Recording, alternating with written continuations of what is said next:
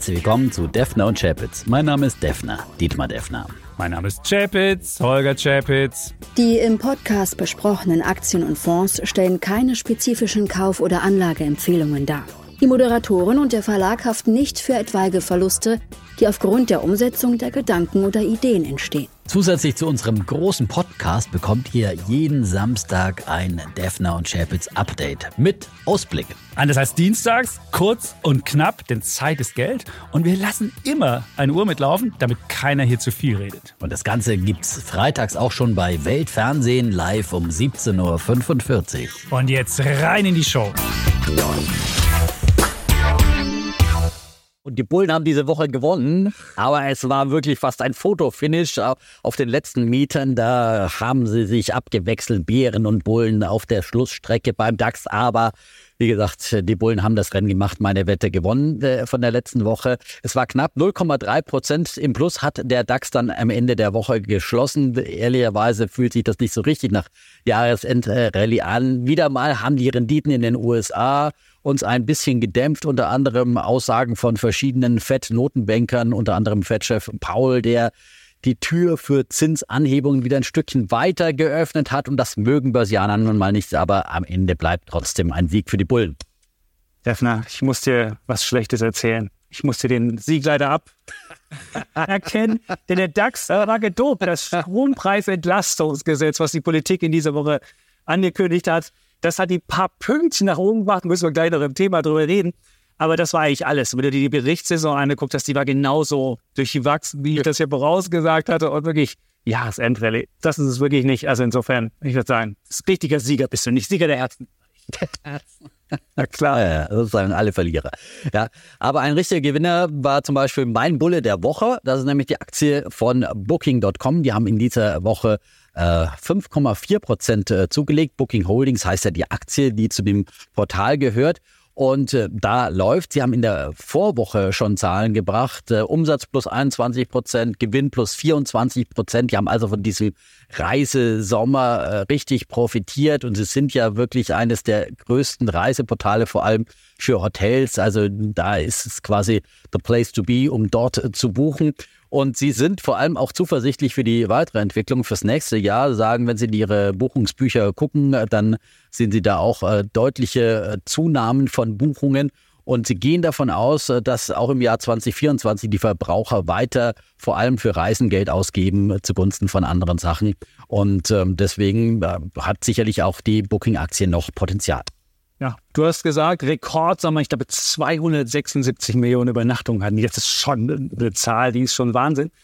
Aber ich glaube, das wird nicht so weitergehen. Der Verbraucher hat noch mal sein letztes Geld zusammengekramt. Der hat ja schon keine Klamotten gekauft, sondern hat nur noch Reisen gemacht. Aber irgendwann ist das Geld auch da für alle. Und ich glaube, es kann nicht so gut weitergehen. Und deswegen glaube ich, dass auch Booking darunter leiden wird, dass wir eine Rezession in Amerika erleben werden und dass einfach die Verbraucher den Gürtel enger schnallen müssen, dann werden sie auch weniger reisen. Und das Zweite, was glaube ich langfristig auch noch ist, ich glaube, die künstliche Intelligenz könnte Booking das Wasser abgraben. Wie ist es bisher? Bisher ist ja so, sie sind eine Plattform, die Hotels melden sich alle bei denen an, aber sie haben nicht richtig die Daten selbst, sondern die Hotels haben die Daten. Und wenn jetzt eine künstliche Intelligenz käme und sich dazwischen schaltet und Booking umgeht, und man dann seine Reisen einfach über eine künstliche Intelligenz, über so einen Assistenten macht, dann wären die weg vom Fenster. Deswegen tolle Aktie, ja, aber ich würde sie nicht haben wollen, auch wegen des langfristigen Risikos. Bis das mit der KI so richtig funktioniert, das wird noch lange dauern, glaube ich. Und äh, so ein Portal hat natürlich auch eine starke Bindung äh, zum Kunden. Da kriegt man als äh, treuer Kunde äh, dann Rabatte und hat äh, auch bessere Stornierungskonditionen, wenn man dort Kunde ist, ähm, als wenn man jetzt einzeln beim Hotel bucht. Und die Hotels, die kommen ja kaum an Booking vorbei, schon aus Marketinggründen nicht. Und Analysten, die sehen auch weiter Potenzial. Am optimistischen sind die von UBS, die sehen 4000 Dollar für die Aktie und das wären immerhin über 40 Prozent Kurspotenzial. 4000, wenn die jetzt noch einen Aktiensplit machen, dann wird das richtig durch die Decke gehen. Komme ich zu meinem Bär der Woche, das ist Plug Power. Das ist ja ein Wert aus dem Wasserstoffuniversum, das viele Kleinanleger lieben. Und ich muss jetzt zugeben, Wasserstoff ist für mich auch eigentlich ein Markt, dem ich sehr viel Zukunft zugetraut habe, weil Energiewende ohne Wasserstoff geht nicht. Das ist halt ein Energiespeicher und da die Sonne ja nicht immer scheint oder der Wind nicht immer weht, kann man damit speichern. Aber was ich unterschätzt habe, dass es technologisch doch viel schwieriger ist, sehr ineffizient ist, die Sache nicht funktioniert.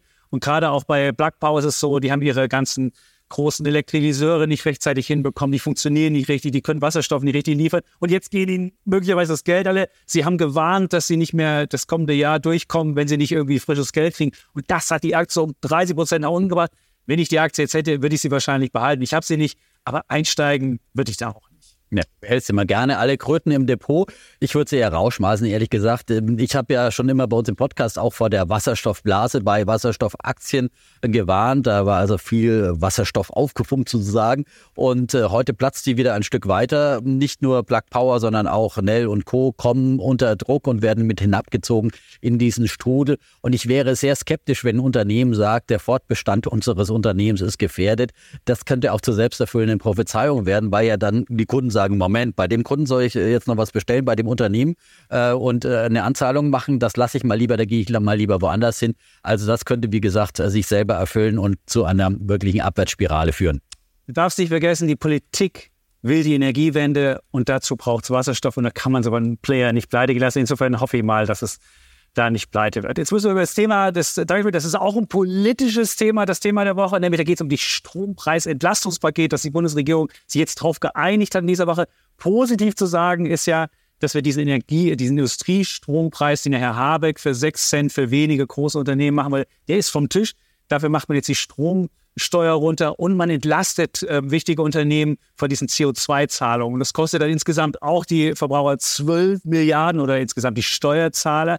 Was ich frustrierend finde, erst macht die Regierung nichts, dass der Strompreis runterkommt, sondern im Gegenteil, da werden nach AKWs geschlossen, da geht der Preis eher nach oben und jetzt muss der Steuerzahler es wieder ausputzen. Das finde ich völlig frustrierend und deswegen, klar, ich kann verstehen, man will Arbeitsplätze im Land halten, das will man, aber dann so hohe Subventionen und der kleine Mann hat gar nichts davon und das finde ich frustrierend.